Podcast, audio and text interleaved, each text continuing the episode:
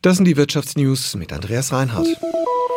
Weil gerade alles teurer wird, fordert der Sozialverband Deutschland, den Mindestlohn zu erhöhen auf mindestens 14 Euro.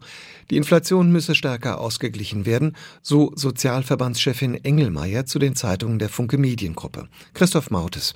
Mindestens 14,13 Euro pro Stunde sollte jeder Arbeitnehmer in Deutschland nach dem Willen des Sozialverbands ab nächstem Jahr verdienen. Das wäre eine Erhöhung von knapp 18 Prozent. Erst im Oktober hatte die Bundesregierung den Mindestlohn angehoben von 10,45 Euro auf jetzt 12 Euro. Schon damals sei der Sozialverband der Meinung gewesen, die Erhöhung sei zu gering ausgefallen, so die Vorsitzende Michaela Engelmeier. Seitdem seien außerdem noch einmal kräftige Preissteigerungen bei Energie und Nahrungsmitteln dazugekommen, die gelte es nun auszugleichen. Bis heute hatten die Verbände in Deutschland Zeit, der Mindestlohnkommission ihre Lageeinschätzung zu übermitteln. Die Kommission macht der Bundesregierung alle zwei Jahre einen Vorschlag zur Anpassung des Mindestlohns. Das nächste Mal soll das schon in gut drei Monaten passieren.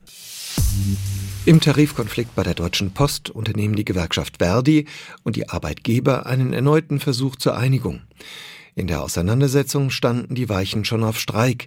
In einer Urabstimmung beim Bonner Konzern hatten sich fast 86 Prozent der Befragten gegen ein Tarifangebot des Unternehmens und für einen unbefristeten Streik ausgesprochen. Dennoch erklärte sich Verdi nach Bekanntgabe des Abstimmungsergebnisses gestern bereit für die Verhandlungen. Verdi fordert 15 Prozent mehr Geld, was die Post für wirtschaftlich nicht tragfähig hält. Bundeskanzler Scholz trifft am Vormittag die Chefs der vier großen deutschen Wirtschaftsverbände zum traditionellen Spitzengespräch am Rande der Münchner Handwerksmesse. Die Liste der Themen ist lang. Neben den Energiepreisen beschäftigen auch die Energiewende, Fachkräftemangel oder der Bürokratieabbau die Wirtschaft. Aus München Frank Müller. Aus Sicht von Industrie, Handel und Handwerk zeigt sich die Koalition zu oft zerstritten. Berlin erlasse immer neue Vorschriften, kritisierte jüngst der Präsident der Deutschen Industrie- und Handelskammer Peter Adrian. Die Pläne zu Gas- und Ölheizungen grenzen an Planwirtschaft ohne Plan. Vor zu hohen Belastungen der Wirtschaft warnt Industriepräsident Siegfried Russwurm. Weitere Steuererhöhungen dürfe es nicht geben.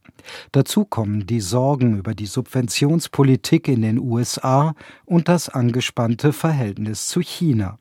Die Verbände pochen insgesamt auf bessere Rahmenbedingungen für die Unternehmen, um international wettbewerbsfähig zu sein.